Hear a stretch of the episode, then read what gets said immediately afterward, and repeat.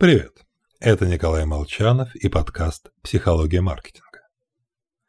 Ну что ж, давайте завершим эту неделю подкастов о нечестном поведении обсуждением шести причин, толкающих нас, по мнению Денарели, к обману. Итак, первый – легкость рационализации. Принять нечестное решение проще, если мы точно понимаем, сколько получим и какие риски нам грозят усугубляется конфликтом интересов. Скажем так, голосовать за принятие проекта, который снизит твой собственный бонус, очень и очень проблематично. Второе. Один аморальный поступок. Здесь, как и в личной жизни, важен факт безупречной репутации.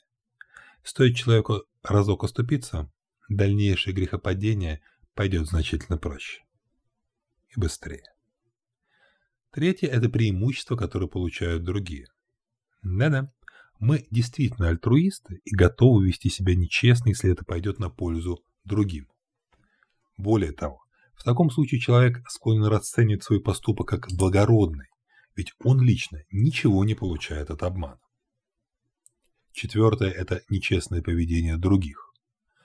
Если, скажем, мы видим, как менеджер по закупкам в нашем кабинете постоянно получает дорогие подарки от клиентов, в груди вскипает чувство «А почему ему можно, а мне нет?»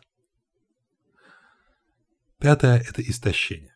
Усталому, голодному, замученному дедлайнами сотруднику сложнее найти силу воли и отказаться от выгодного предложения. Ну и шестое – это креативность. Творческие люди способны увидеть большее число вариантов развития ситуации. Вспоминаем Остапа Бендера, знающего 400 способов отъема денег у населения. Кстати, по данным того же Реля, на вероятность мошеннических действий никак не влияет ни сумма, которую можно заработать, ни вероятность быть пойманным.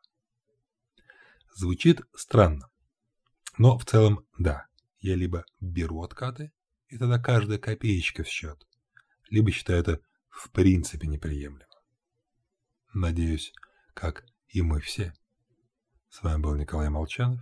Будьте честны с друг с другом, ну или хотя бы со слушателями подкаста «Психология маркетинга».